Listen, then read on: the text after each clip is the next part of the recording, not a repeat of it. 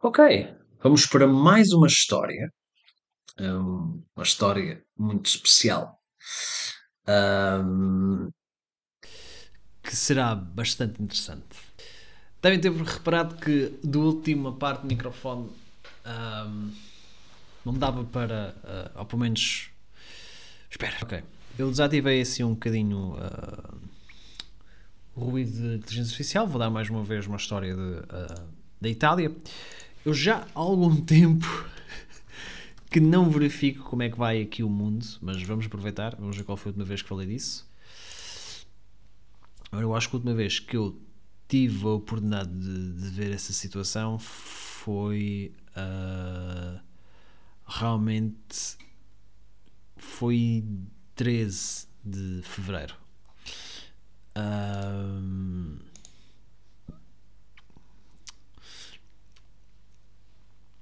em que se realizou a eleição presidencial de Bangladesh de 2003, marcada para 19 de fevereiro, com uh, Shahabuddin Shupu da Liga Hawami, o único candidato indicado deito sem oposição. 20 de fevereiro, um terremoto de magnitude 6,4 atinge o sul da Turquia e também é sentido na Síria, Líbano e Egito. 21 de fevereiro, Vladimir Putin inicia que a Rússia está suspendendo sua participação no Novo START, um tratado de redução de armas nucleares com os EUA. 25 de fevereiro, as eleições gerais nigerianas de 2003 são realizadas. Eu não sei se já tinha falado disto, mas aproveito para falar agora. Bom, hoje vamos continuar a história de, uh, da Itália, desde a Contra-Reforma Napoleão até a Unificação, até a sua fase liberal, depois passando para o, pronto, para o nascimento do fascismo na Itália, que atualmente acabaria por se espalhar pelo mundo, desde a sua entrada na Segunda Guerra Mundial à sua Guerra Civil. Por isso, este vai ser o, o terceiro episódio, o penúltimo, o próximo será o último, porque vai ser um episódio bem grande. E vamos então começar. Música. Vamos começar então com da Contra-Reforma a Napoleão. Isto é uma parte da história da Itália de 1559 e 1814. A história da Itália após a paz de Cato que foi caracterizada pela dominação estrangeira. O norte estava sob domínio indireto dos Habsburgos austríacos em suas posições como sacro imperadores romanos. O sul estava sob domínio direto do ramo espanhol dos Habsburgos Após as guerras europeias de sucessão de 1700, o sul passou para um ramo cadete dos Bourbons espanhóis e o norte ficou sob o controle da Casa Austríaca de Habsburgo-Lorena. Durante a Era Napoleónica, Itália foi invadida pela França e dividida em várias repúblicas irmãs. Mais tarde, no Reino Napoleónico da Itália e o Império Francês. O Congresso de Viena, em 1814, restabeleceu a situação do final do século XVIII, porém rapidamente revertida pelo incipiente movimento da unificação italiana. Uh, a economia italiana declinou durante os anos 1600 e 1700, pois a península foi excluída do crescente comércio de escravos do Atlântico. Depois de 1600, a Itália experimentou uma catástrofe económica. Em 1600, o norte e o centro da Itália compreendiam uma das áreas industriais mais avançadas da Europa. Havia um padrão de vida excepcionalmente alto. Em 1870, a Itália era uma área economicamente atrasada e deprimida. Sua estrutura industrial quase entrou em colapso. A sua população era alta demais para os seus recursos a sua economia alta não eram altos, eram, mas eu acho que não eram altos, era muita gente. A sua economia tornou-se especialmente agrícola. Guerras, fracionamento político, capacidade fiscal limitada e a mudança do comércio mundial para o noroeste da Europa e as Américas foram fatores-chave. Pelo que eu percebi, também, desta altura, mais ou menos, houve um, hum, uma coisa chamada peste negra. Acho que recordam isso, que é uma coisa que acontece na Idade Média. Mas século XVI, 1656, sendo um desses anos, tem uma imagem de um traje de médico de, da peste em que isso aconteceu, em Roma. Mas pronto, passamos então para o século XVII e que está relacionado uh, então com esta tal praga, não é? Que aconteceu principalmente em Nápoles, Praga-Nápoles, de 1656.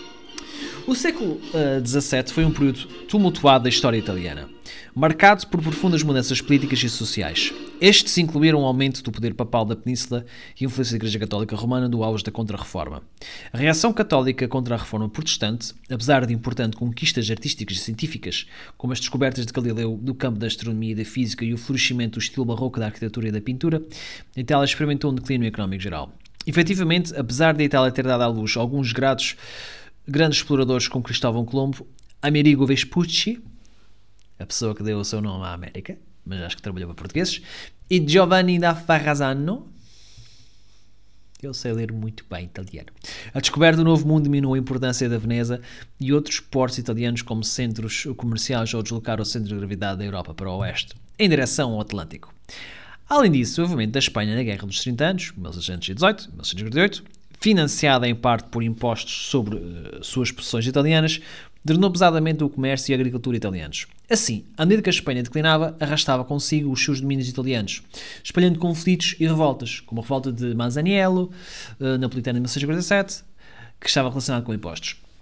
Dar um bocadinho a história portuguesa, isto é, quando os portugueses foram dominados pela Espanha, exatamente durante esta altura, então os problemas espanhóis passaram a ser portugueses, os inimigos espanhóis passaram a ser portugueses, mas alguns, alguns deles aliados, como por exemplo Inglaterra,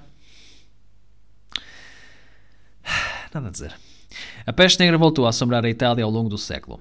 A praga de 1630, que devastou o norte da Itália, especialmente Milão e Veneza, ceifou possivelmente um milhão de vidas, ou cerca de 25% da população. A praga de 1656 matou até 43% da população no reino de Nápoles. Os historiadores acreditam que a redução dramática da população das cidades italianas, e portanto da atividade económica, contribuiu para a queda da Itália como um importante centro comercial e político. Por uma estimativa, enquanto em 1500 o PIB da Itália era 106% do PIB francês, em 1700 era apenas 75% dele. Vamos falar aqui um bocado do século XVIII. Uh, realmente eu, estou, eu reparo que estou a falar um bocadinho depressa. É porque eu tenho muita coisa para fazer. Por isso eu, estou, eu confesso, estou-me a despachar um bocadinho. Uh, mas deve haver uma maneira de desacelerar a minha voz. Ok. Do século XVIII, onde já vai? A Guerra da Sucessão Espanhola, 1701-1714, foi desencadeada pela morte sem descendência do último rei Habsburgo da Espanha, Carlos II. Está muito relacionado com a história de Espanha, é verdade. Fixou toda a herança espanhola em Filipe, Duque de Anjou, o segundo neto do rei Luís XIV da França. Diante da ameaça de uma hegemonia francesa sobre grande parte da Europa, foi assinada em Haia uma grande aliança entre a Áustria, Inglaterra, República Holandesa e outras potências menores, dentro das quais o Ducado de Saboia. A aliança lutou e derrotou com sucesso o partido das duas coroas, franco-espanhol e o subsequente Tratado Utrecht e Rastatt. Passou o controle de grande parte da Itália, Milão, Nápoles e Sardenha, da Espanha para a Áustria. Quanto a Sicília foi cedida ao Ducado de Saboia. No entanto, a Espanha tentou novamente retomar territórios da Itália e reivindicar o trono francês da Guerra da Quádrupla Aliança, 1618-1620. Foi novamente derrotada como resultado do Tratado de Haia, a Espanha concordou em abandonar as suas reivindicações italianas, enquanto o Duque Vítor Amadeus II de Saboia concordou em trocar a Sicília com a Áustria pela ilha de Sardenha, após o que ficou conhecido como o Rei da Sardenha. Os espanhóis conquistaram Nápoles e a Sicília após a Batalha de Pito, Pitonto, em 1688. Passamos então para a era de Napoleão. Uh, a Batalha de Pitonto, já agora, foi utilizado num quadro de Giovanni Luigi Rocco. Ora, como é que era Napoleão? Como é que era a Itália antes da invasão napoleónica? Que está relacionado com as campanhas italianas das guerras revolucionárias francesas. No final do século XVIII, a Itália estava quase nas mesmas condições políticas do século XVI. As principais diferenças eram que a Áustria substituiu a Espanha como potência estrangeira dominante após a Guerra da Sucessão Espanhola, embora a Guerra da Sucessão Polonesa tenha resultado da reinstalação dos espanhóis do Sul, como a Casa de Borbón duas Sicílias, e que os duques de Savoy ou Savoia, uma região montanhosa entre a Itália e a França. Por acaso, a primeira esposa do rei Dom Francisco Henriques, que foi a única, acho que era de Savoia. Ou Savoia, como quiser chamar. Se tornaram reis da Sardanha, aumentando as suas posições italianas, que agora incluíam a Sardanha e a região noroeste do Piemonte. Essa situação foi abalada em 1796, quando o exército francês da Itália, comandado por Napoleão, invadiu a Itália, com o objetivo de forçar a coalizão e uh, abandonar a Sardanha onde haviam criado um governante fantoche anti-revolucionário e forçar a Áustria a se retirar da Itália. As primeiras batalhas ocorreram em 9 de abril entre franceses e piemonteses e em apenas duas semanas. Vitor Amadeus, de Terceira da Sardanha, foi forçado a assinar um armistício. Em 15 de maio, o general francês entrou em Milão, onde foi recebido como libertador. Posteriormente, repelindo os contra-ataques austríacos e continuando a avançar, ele chegou ao Veneto em 1697. O que ocorreu o Páscoas Veroneses um ato de rebelião contra a opressão francesa, que amarrou Napoleão por cerca de uma semana. Uh, mas isto acho que infelizmente não iria impedir da queda da República de Veneza em 1697, com a abdicação do último Doge, que é o Duque de, Duque de Veneza. Isto foi. Isto é, que tratava-se do Ludovico Manin. Napoleão conquistou a maior parte da, Itália, a maior parte da Itália em nome da Revolução Francesa em 1727-99. Ele consolidou unidades antigas e dividiu as participações austríacas. Ele estabeleceu uma série de novas repúblicas, completas com novos códigos de lei e abolição dos antigos privilégios feudais. A República Cisalpina de Napoleão estava centrada em Milão. A cidade de Génova tornou-se uma república enquanto seu interior se tornou uma república de da Ligúria. A República Romana foi formada a partir das propriedades papais. Quando o próprio Papa foi enviado para a França, a República Napolitana foi formada em torno de Nápoles, mas durou apenas cinco meses antes que as forças inimigas da coalizão recapturassem. Em 1805, ele formou o Reino da Itália, com ele mesmo como seu rei e seu enteado como vice-rei. Além disso, a França transformou a Holanda da República Batávia e a Suíça da República Helvética. Todos estes novos países eram satélites da França e tiveram que pagar grandes subsídios a Paris, além de fornecer apoio militar para as guerras de Napoleão. Os seus sistemas políticos e administrativos foram modernizados, o sistema métrico introduzido e as barreiras comerciais reduzidas. Os guetos judeus foram abolidos. A Bélgica e o Piemonte se tornaram-se partes grandes da França. Isto é, realmente, a partir do século XVIII, o mundo, o mundo europeu, pelo menos, tornou-se um, o que é hoje. O que é hoje ainda é resquício da, da República das Repúblicas Revolucionárias Francesas por Napoleão. Um, e pode-se realmente ver isto em vários mapas políticos da Itália por volta de 1910, como está dentro do Império Francês, os reinos de Nápoles, Sicília, Sardanha. Em 1905, após a vitória francesa sobre a Terceira Coalizão e a paz de Presburg, Napoleão recuperou o Veneto e a Dalmácia, anexando-os à República Italiana e renomeando-a Reino da Itália. Também naquele ano, um segundo Estado satélite da República da Ligúria, sucessor da antiga República da Génova, foi Génova capaz de ter sido o país da origem, verdadeiro país de origem de, uh, de Cristóvão Colombo. Foi pressionado a se fundir com a França. Em 1806, ele conquistou o reino de Nápoles e concedeu a seu irmão e depois, a partir de 1808, a Joaquim Murat. Eu estou a dizer Joaquim, Joaquim, Joaquim, eu não sei. Joaquim Murat, junto com o casamento das suas irmãs Elisa e Paulina com os príncipes de Massa Carrara e Guastalla. Em 1908, ele também anexou Marche e a Toscana ao reino da Itália.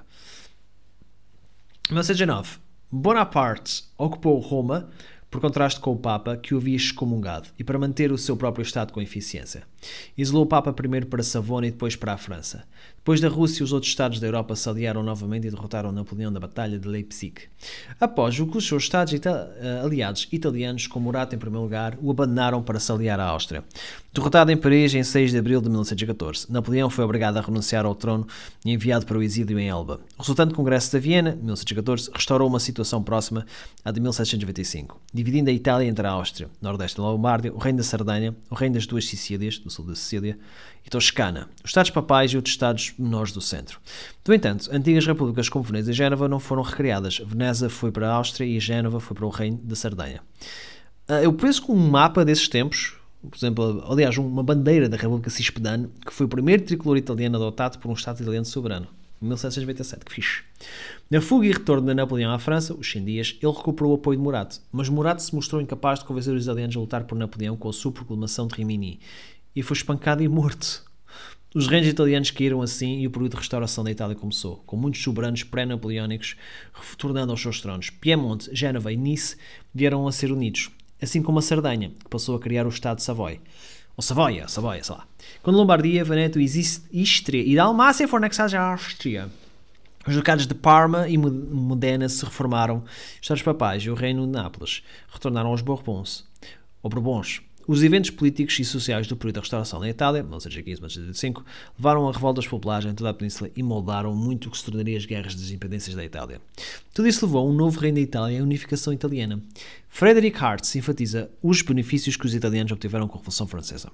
Por quase duas décadas, os italianos tiveram excelentes códigos de lei, um sistema de justa tributação, uma situação económica melhor e mais tolerância religiosa e intelectual do que haviam conhecido por séculos. Em todos os lugares, velhas barreiras físicas, económicas e intelectuais foram derrubadas e os italianos começaram a ter consciência de uma nacionalidade comum.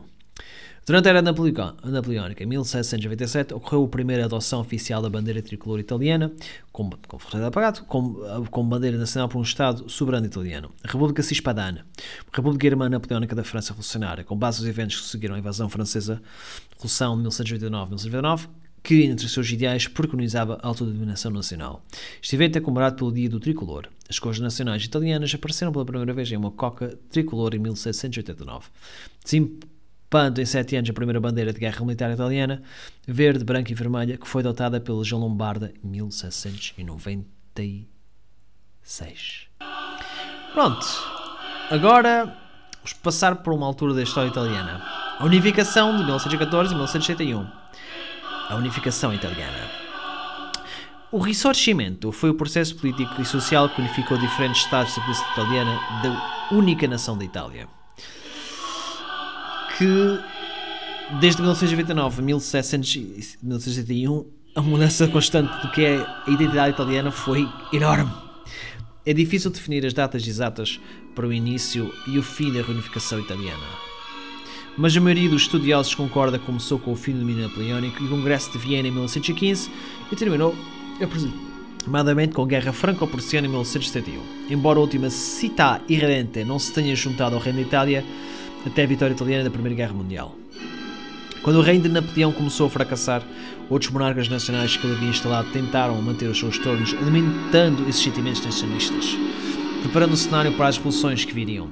Entre esses monarcas estava o vice-rei da Itália, Eugène de Beauharnais, que tentou obter aprovação austríaca para a sucessão rei da Itália, e Joaquim Murat, que pediu ajuda dos patriotas italianos para a unificação da Itália sob seu governo. Após a derrota da França Napoleónica, o Congresso de Viena, 1915, foi convocada para redesenhar o continente europeu. Na Itália, o Congresso restaurou a colcha de retalhos pré-napoleónica dos governos independentes, diretamente governados ou fortemente influenciados pelas potências europeias dominantes, particularmente a Áustria. Entre algumas das personalidades durante este tempo está Giuseppe Garibaldi, celebrado como um dos maiores generais dos tempos modernos, como o herói dos dois mundos, que comandou e lutou em muitas campanhas militares que levaram à unificação italiana. Outra, também um, também um Giuseppe Mazzini, líder altamente influente do movimento revolucionário italiano. Em 1920, os espanhóis se revoltaram com sucesso por causa de disputas sobre sua Constituição, o que influenciou o desenvolvimento de um movimento semelhante na Itália. Inspirado pelos espanhóis, que em 1912 haviam criado a sua Constituição, um regimento do exército do Reino das Duas Sicílias, comandado por Guglielmo Pepe, um carbonaro, membro da Organização Republicana Secreta, eles também tiveram um dedo da República Portuguesa, se amotinou, conquistando a parte peninsular das duas Sicílias. O rei, Fernando I, concordou em promulgar uma nova Constituição. Os revolucionários, porém, não conseguiram cortejar o apoio popular e caíram nas mãos das tropas austríacas da Santa Aliança. Fernando aboliu a Constituição e começou a perseguir sistematicamente os revolucionários conhecidos. Os conhecidos. Muitos apoiadores da Revolução da Sicília, incluindo o estudioso Michel Amari, foram forçados ao exílio durante as décadas que se seguiram. O líder do movimento eh, revolucionário de 1921 do Piemonte foi Santorre di Santa Rosa, que queria remover os austríacos e unificar a Itália sob a Casa de Savoia. A revolta do Piemonte começou em Alexandria, onde as tropas adotaram o tricolor verde, branco e vermelho da República Cisalpina. O regente do rei, o príncipe Charles Albert. Como é que é este nome? Carlos Alberto agiu enquanto o rei Charles Félix. Carlos Félix estava ausente. Aprovou, ou Félix, Félix provou uma nova Constituição para apaziguar os revolucionários, mas quando o rei voltou, ele rejeitou a Constituição e solicitou a ajuda da Santa Aliança. As tropas de Di Santa Rosa foram derrotados e o aspirante revolucionário piemontese fugiu para Paris. Na época, a luta pela unificação italiana era percebida principalmente contra o Império Austríaco e os Habsburgos uma vez que eles controlavam diretamente a parte nordeste, predominantemente da língua italiana da atual, Itália, e eram a força mais poderosa contra a unificação. O Império Austríaco reprimiu vigorosamente o sentimento, o sentimento nacionalista que crescia na Península Italiana, bem como em outras partes dos domínios dos Habsburgos. O chanceler austríaco Franz Metternich, diplomata influenciante do Congresso de Viena, afirmou que a palavra Itália nada mais era do que uma expressão geográfica. O sentimento artístico e literário também se voltou para o nacionalismo.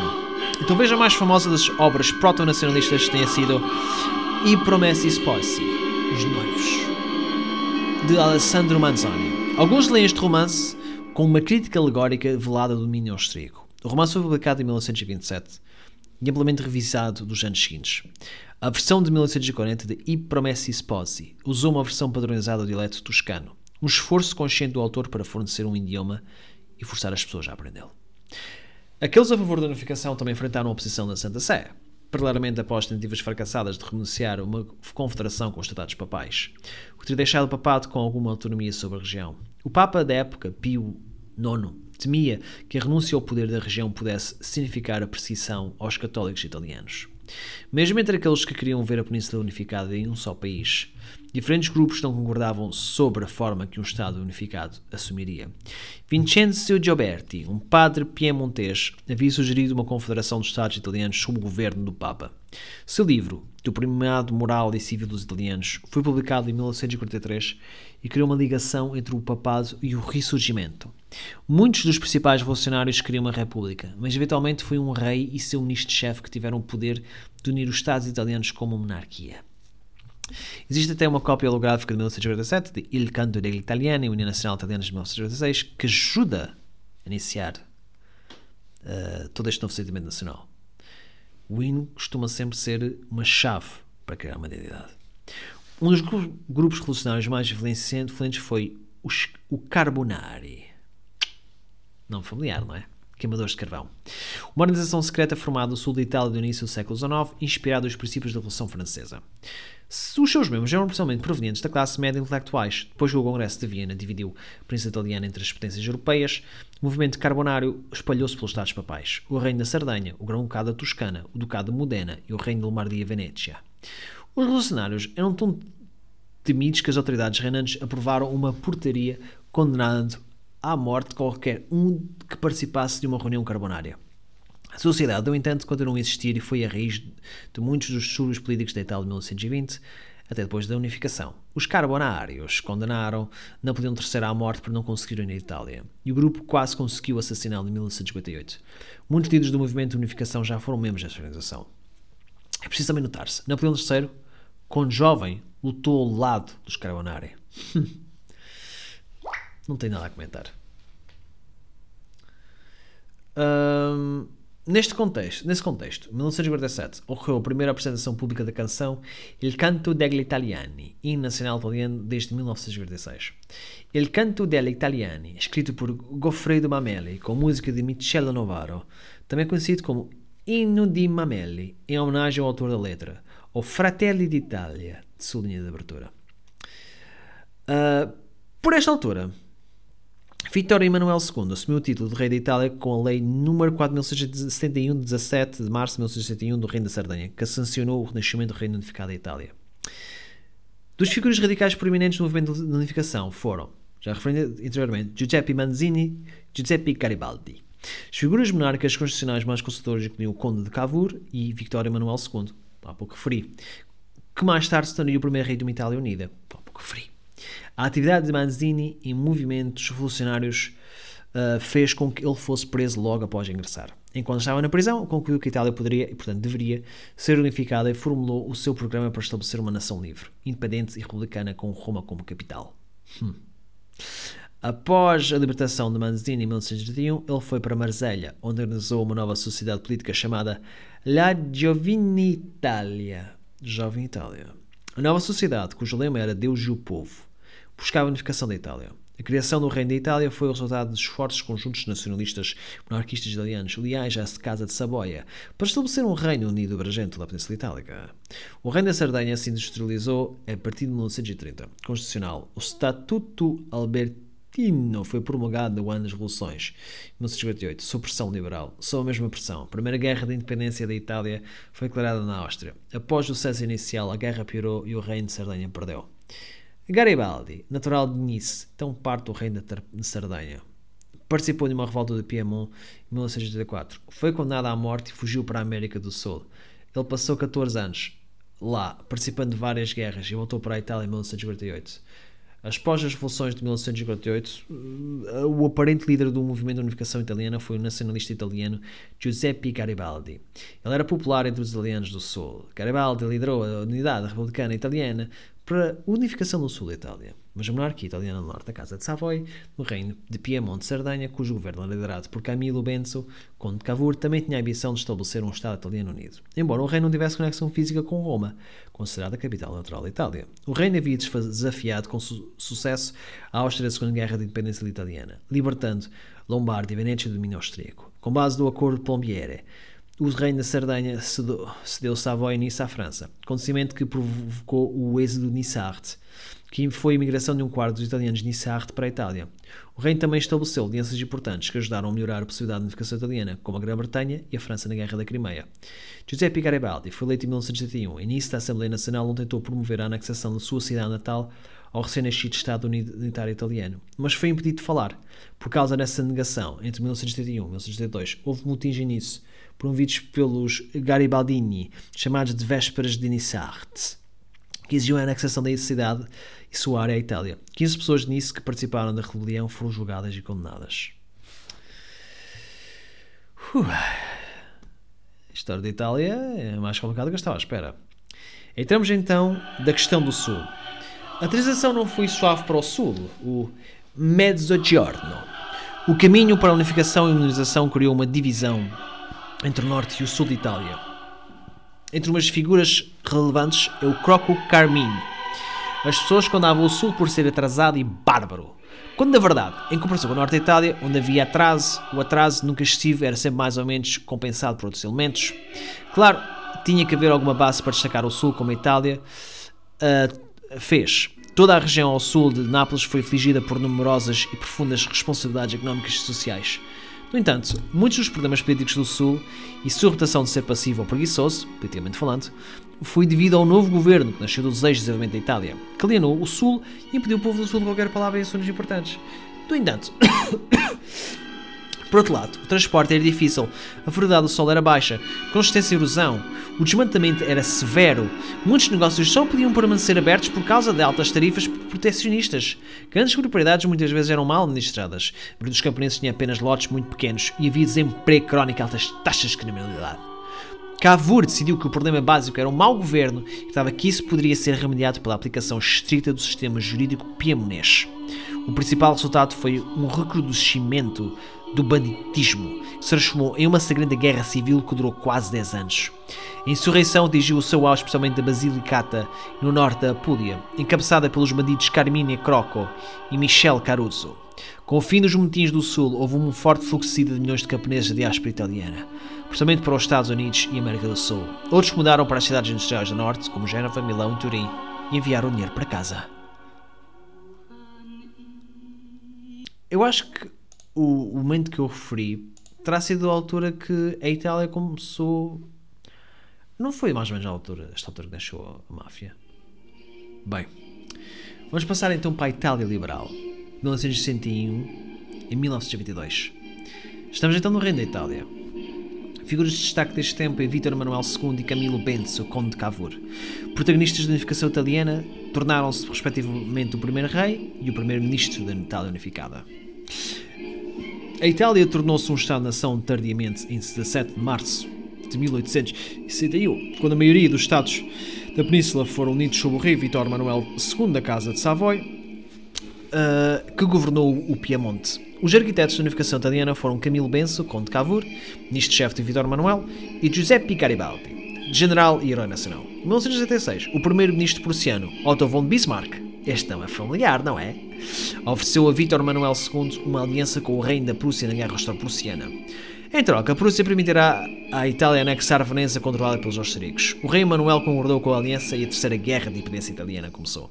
A vitória contra a Áustria permitiu a Itália anexar a Veneza. O único grande obstáculo à unidade italiana permaneceu Roma.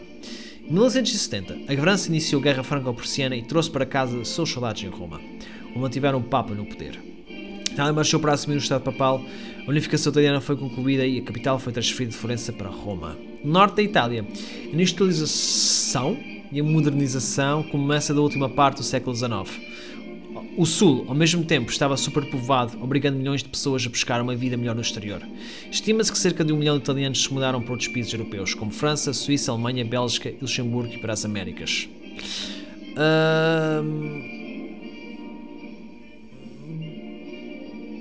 Hum... Eu não sei se é importante referir, mas outras figuras tiveram um papel nisto tudo. Foi Marco Minghetti e Agostino de Pretis. A democracia parlamentar desenvolveu-se consideravelmente no século XIX. O Estatuto Albertino de Sardenha, em 1948, estendido a todo o reino da Itália em 1961, previa liberdades básicas, mas as leis eleitorais excluíam de voto as classes sem propriedade e sem instrução. A arena política da Itália foi fortemente dividida entre amplos campos de esquerda e direita, o que criou frequentes impasses e tentativas de preservar os governos o que levou instâncias como o primeiro-ministro conservador Marco Minghetti a promulgar reformas económicas para apaziguar a oposição, como a nacionalização das ferrovias. Em 1986, Minghetti perdeu o poder foi substituído pelo democrata Agostino De Preti, que iniciou um período de domínio político da década de 1980, mas continuou as tentativas de apaziguar a oposição para manter o poder.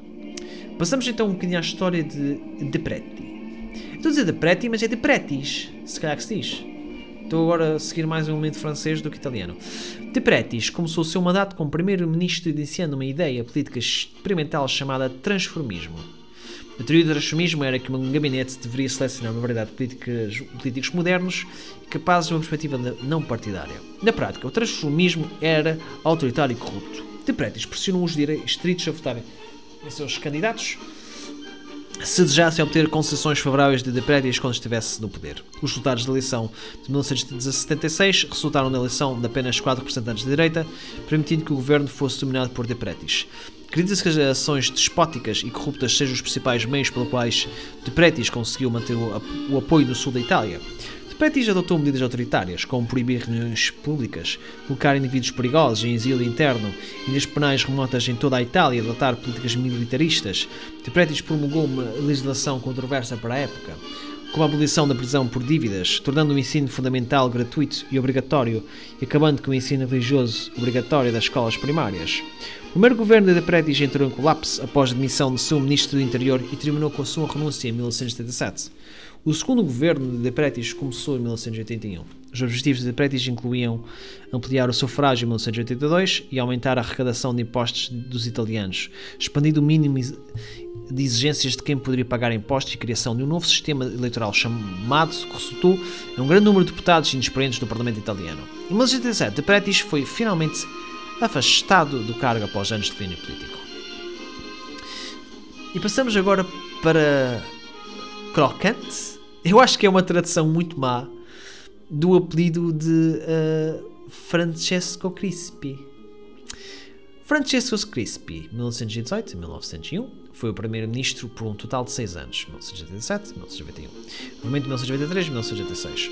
O historiador R.G.B. Bosworth diz sobre a sua política externa que Crispi perseguiu políticas cujo caráter abertamente agressivo não seria igualado até os dias do regime fascista. Crispi aumentou os gastos militares, falou alegremente de uma conflagração europeia e alarmou os seus amigos alemães ou britânicos com as suas sugestões de ataques preventivos contra os seus inimigos. As suas políticas foram ruinosas tanto para o comércio da Itália como a França, quanto mais humilhantemente para as ambições coloniais da África Oriental. O desejo de Crispi por território foi frustrado quando, em 1 de março de 1926, os exércitos do imperador etíope Menelik derrotaram as forças italianas em Andawa do que foi definido como um desastre sem paralelo para um exército moderno. Crispy, cuja vida privada, ele também fosse trigamista e finanças pessoais, eram objetos de escândalo perene. Entrou em aposentadoria desonrosa. Até este gajo tinha mais, mais três mulheres. Ah, maluco! Uh, pronto, nós estamos numa era mais moderna, por isso começa a surgir anúncio aos Fiat. E há um de 1999, muito fixe. Crispy havia estado o gabinete de De Pretis e já foi republicano de Garibaldi. As principais preocupações de Crispi antes de 1987 91 eram proteger a Itália da Áustria-Hungria.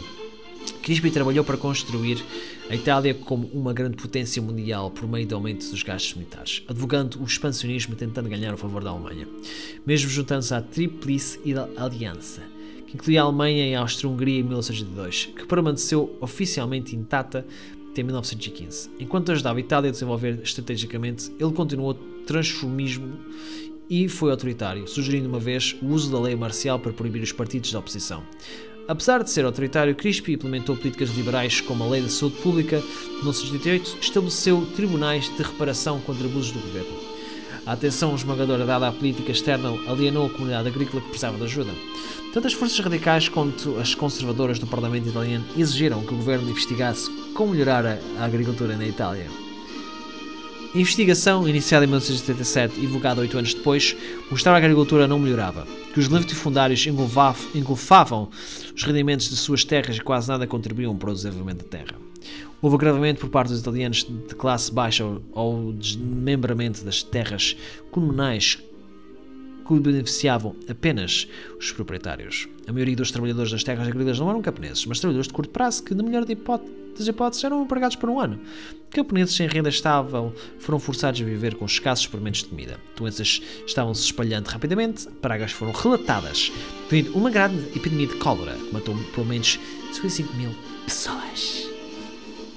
O governo italiano não conseguiu lidar com a situação de forma eficaz devido aos gastos excessivos em massa do governo de Pretis deixaram a Itália com uma dívida enorme. A Itália também sofreu economicamente por causa da superprodução de uvas para os seus vinhedos das décadas de 1970 e 1980, quando a indústria vinícola da França sofreu doenças causadas por insetos.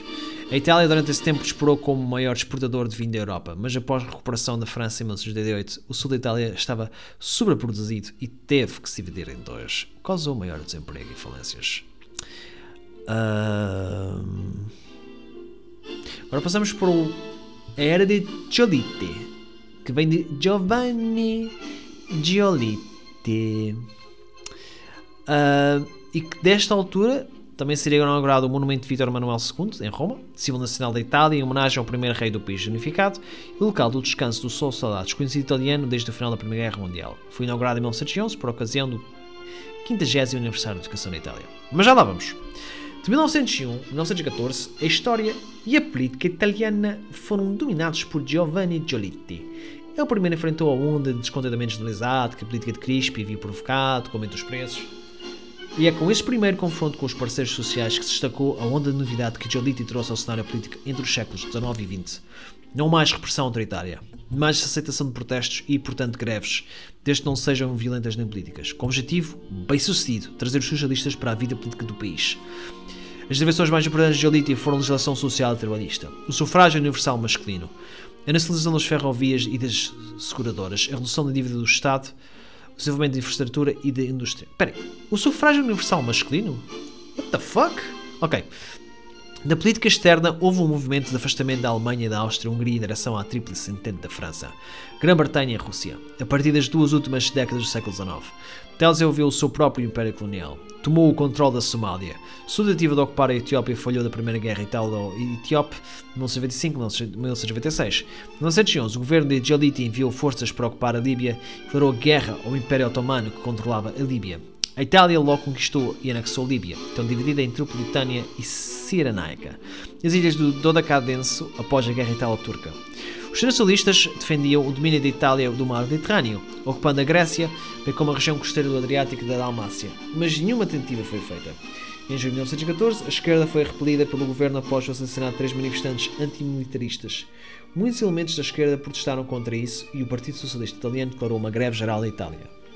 Os protestos que seguiram ficaram conhecidos como Semana Vermelha, quando os esquerdistas se e vários atos de desobediência civil ocorreram nas principais cidades e pequenas cidades, como a apreensão das estações ferroviárias, corte de fios telefónicos e queima de registros de impostos. No entanto, apenas dois dias depois, a greve foi oficialmente cancelada, embora o conflito civil continuasse. Passamos então para a Itália da Primeira Guerra Mundial. Vamos tentar ver a entrada italiana na Primeira Guerra Mundial, a frente italiana da Primeira Guerra Mundial, a história militar da Itália durante a Primeira Guerra Mundial e a campanha italiana durante a Primeira Guerra Mundial. A cavalaria italiana em Trento em 3 de novembro de 1918, que pode ser visto numa foto uh, após a vitoriosa Batalha de Vittorio Veneto, a vitória da Itália marcou o fim da Guerra da Frente Italiana, garantiu a dissolução do Império Austro-Húngaro e contribuiu para o fim da Primeira Guerra Mundial apenas uma semana depois. A Itália entrou na Primeira Guerra Mundial em 1915, com o objetivo de completar a unidade nacional. Por isso, a intervenção italiana da Primeira Guerra Mundial também é considerada a Quarta Guerra da Independência Italiana. É uma perspectiva historiográfica que, identificou, que identifica no depois a conclusão da unificação da Itália, cujas ações militares começaram durante as revoluções de 1948 com a Primeira Guerra da Independência Italiana. Isto é um acumular de, de, de séculos de história. Décadas, neste caso. A primeira Sim, décadas, sim. Primeira Guerra Mundial, 1914, 1918, foi um desenvolvimento inesperado. Forçou a decisão de honrar a aliança com a Alemanha e a Áustria. Por seis meses, a Itália permaneceu neutra, já que a Tríplice Aliança era apenas para fins defensivos. A Itália tornou a iniciativa de entrada na guerra da primavera de 1915, apesar do forte sentimento popular e da elite a favor da neutralidade. Itália era um país grande e pobre, cujo sistema político era caótico, suas finanças estavam muito tensas e o exército mal preparado. A Tríplice Aliança significava pouco para os italianos ou austríacos. Viena havia declarado guerra à Sérvia sem consultar Roma. Dois homens, o primeiro-ministro António Salandra e o ministro das Relações Exteriores Sidney Sonino, tomavam todas as decisões, como era típico da política externa italiana. Eles operaram em segredo, listando o rei mais tarde, mas mantendo os líderes militares políticos totalmente no obscuro. Eles negociaram com os dois lados o melhor acordo e conseguiram um da Entente, que estava bastante disposta a prometer grandes fatias do Império Austro-Húngaro, incluindo Tirol e Trieste, além de fazer da Albânia um protetorado. A Rússia vetou a concessão da Almácia à Itália. Grã-Bretanha estava disposta a pagar subsídios e empréstimos para obter 36 milhões de italianos como novos aliados que ameaçavam o flanco sul da Áustria. Com isso, surgiu então as tropas italianas que desembarcariam em Trieste a 3 de novembro de 1918. Durante esta guerra, houve o República War Memorial of República. Bom, Memorial de Guerra de República, com o túmulo do príncipe Emanuel Filiberto, Duque da Aosta, primeiro plano, apelidado de Duque Invicto, por ter relatado inúmeras vitórias na Primeira Guerra Mundial sem nunca ter sido derrotado num campo de batalha. Este memorial de guerra local descansa de 100.187 soldados italianos mortos entre 1915 e 1917, as 11 batalhas travadas na frente de Cartes e de Sonso. O Tratado de Londres foi anunciado em maio de 1915, houve um alvoroço de elementos anti-guerra. Salandra renunciou, mas ninguém conseguiu formar uma maioria contra ele. E ele voltou ao cargo. A maioria dos políticos e, na verdade, a maioria dos italianos se opôs à guerra incluindo a maioria dos católicos. Relatórios de toda a Itália mostraram que o povo temia a guerra e pouco se importava com, grande, com ganhos territoriais. O povo rural via a guerra como um desastre, como a seca, a fome ou a peste. Em geral, os empresários se opunham, temendo os controles e impostos opressores do governo e a perda de mercados estrangeiros. Reverter a decisão parecia impossível, pois a Tríplice Aliança não queria a Itália de volta ao trono do rei, que estava em risco. Apoiadores pró-guerra lutaram as ruas com dezenas de milhares de gritos nacionalistas, futuristas, anticlericais e jovens gerados. Benito Mussolini, o importante editor do Partido Socialista, assumiu um papel de liderança, mas foi expulso do partido e apenas uma minoria o seguiu. Além da Rússia, este foi o único partido da extrema-esquerda na Europa que se opôs à guerra. O fervor pela guerra apresentou uma reação amargamente hostil contra a política de sempre e os fracassos, frustrações e estupidez da classe dominante. A Itália entrou na guerra com um exército de 175 mil homens. Mas o exército era mal liderado e carecia de artilharia pesada e metralhadoras. Os seus suprimentos de guerra foram amplamente esgotados da guerra de 1911-12 contra a Turquia. A Itália mostrou-se incapaz de conduzir a guerra com eficácia, já que os combatentes duraram três anos em uma frente muito estreita ao longo do rio Isonzo, onde os austríacos mantinham terreno elevado. Em 1916, a Itália declarou guerra à Alemanha. Forneceu ajuda significativa aos austríacos, Cerca de 650 mil soldados italianos morreram, 950 mil ficaram feridos, quanto a economia exigia financiamento aliado em grande escala para sobreviver. Antes da guerra, o governo havia ignorado as questões trabalhistas, mas agora teve que intervir para mobilizar a produção de guerra. Com o principal partido socialista da classe trabalhadora relutante em apoiar o esforço de guerra, as greves eram frequentes e a cooperação era mínima, especialmente das fortalezas socialistas do Piemonte e da Lombardia o governo impôs altas escalas salariais, bem como negociações coletivas e esquemas de seguro.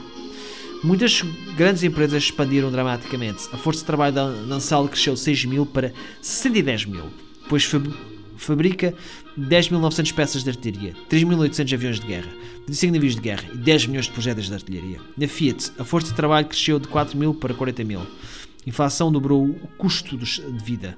Os salários industriais mantiveram o ritmo, mas não os salários dos trabalhadores agrícolas. O descontentamento era alto nas áreas rurais, já que muitos homens eram contratados para o serviço. Empregos industriais não estavam disponíveis.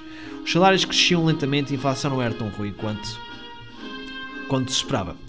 Vitória italiana anunciada pelo Boletino della Vittoria pelo Boletino della Vittoria Navale marcou o fim da guerra da frente italiana garantiu a solução do Império Austro-Húngaro e foi principalmente instrumental em acabar com a Primeira Guerra Mundial menos de duas semanas depois. Mais de 651 mil soldados italianos morreram nos campos de batalha da Primeira Guerra Mundial. As mortes dos civis italianos, uh, estimadas com base nas estatísticas demográficas pré-guerra, foram estimadas em 589 mil devido à desnutrição e escassez de alimentos. Itália participou da guerra especialmente para ganhar novos territórios no norte e no leste, bloqueou uma importante proposta de paz austríaca em 1918.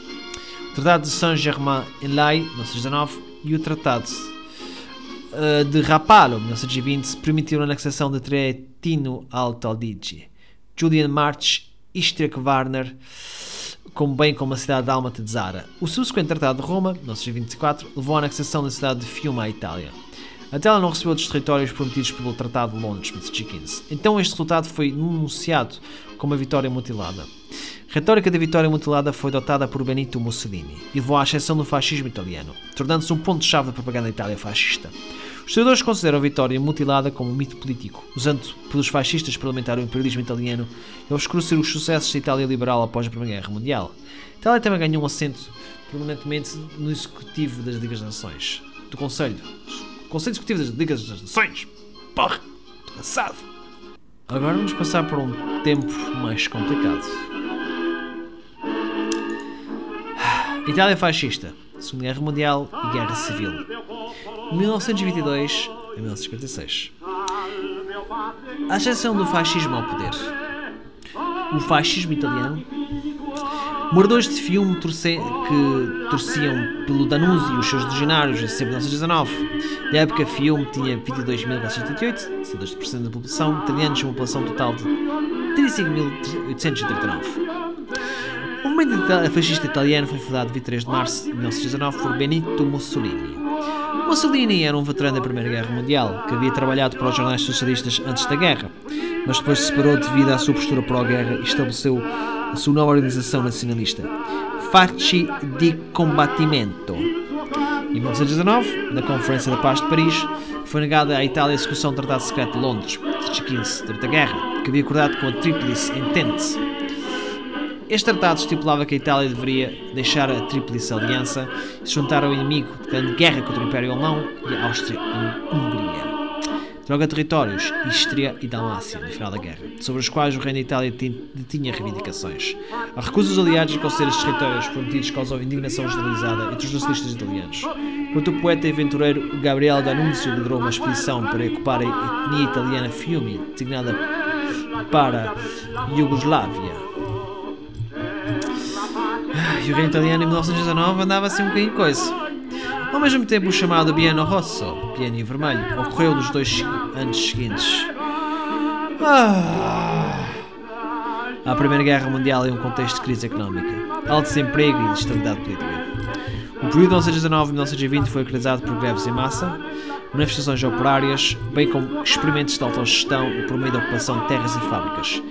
Em Turim e Milão, conselhos de trabalhadores foram formados e muito, muitas ocupações de fábricas ocorreram sob a liderança de anarco-sindicalistas.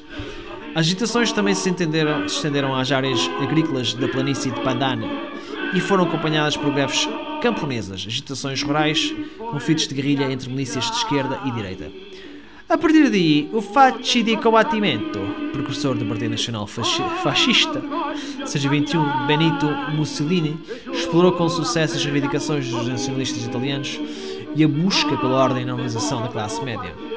Em 1920, o antigo primeiro-ministro Giolitti foi renomeado em uma tentativa desesperada de resolver o impasse da Itália, mas o seu gabinete era fraco e ameaçado por uma crescente oposição socialista.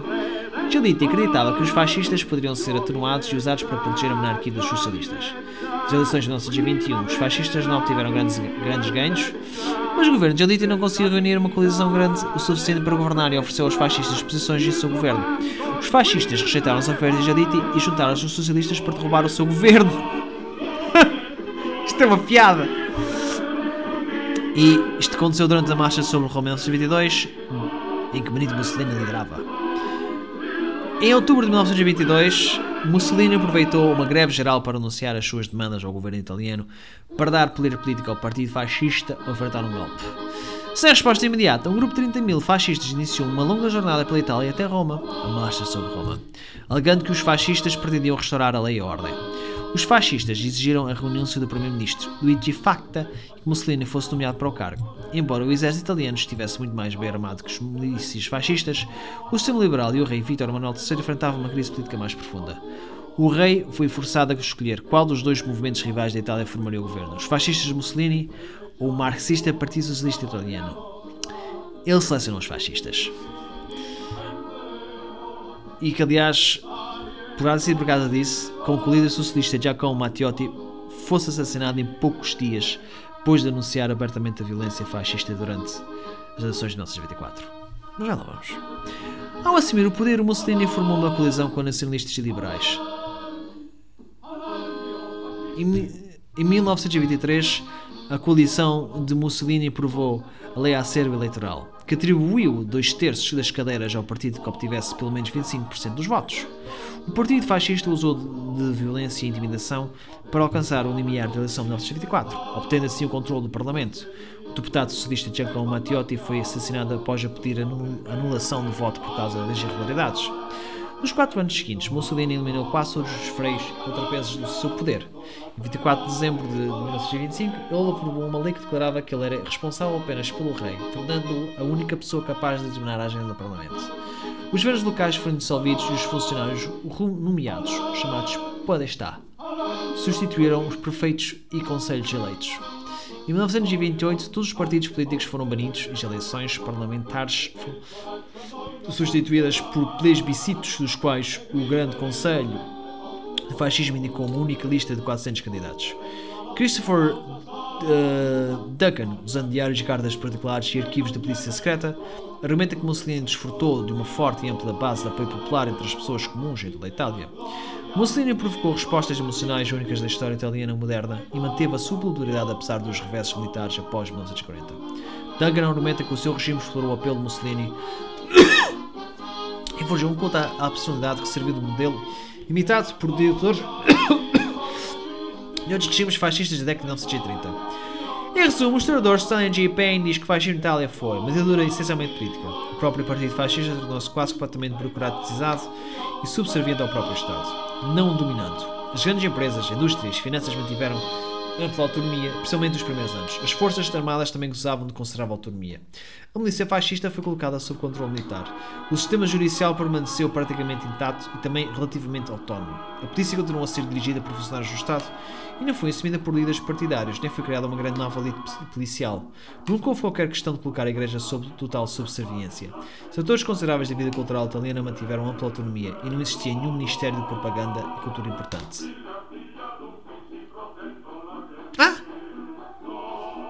Bem, então. Quer dizer. O fascismo italiano realmente funcionou completamente diferente. Mas. Uh, pois. Estranho. Mas certamente houve censura e isso, não é? Pois. Eu adorava muito continuar a ler, mas eu estou muito cansado. Por isso vai ter que ficar por aqui e amanhã eu continuo. Espero que tenham gostado e até uma próxima!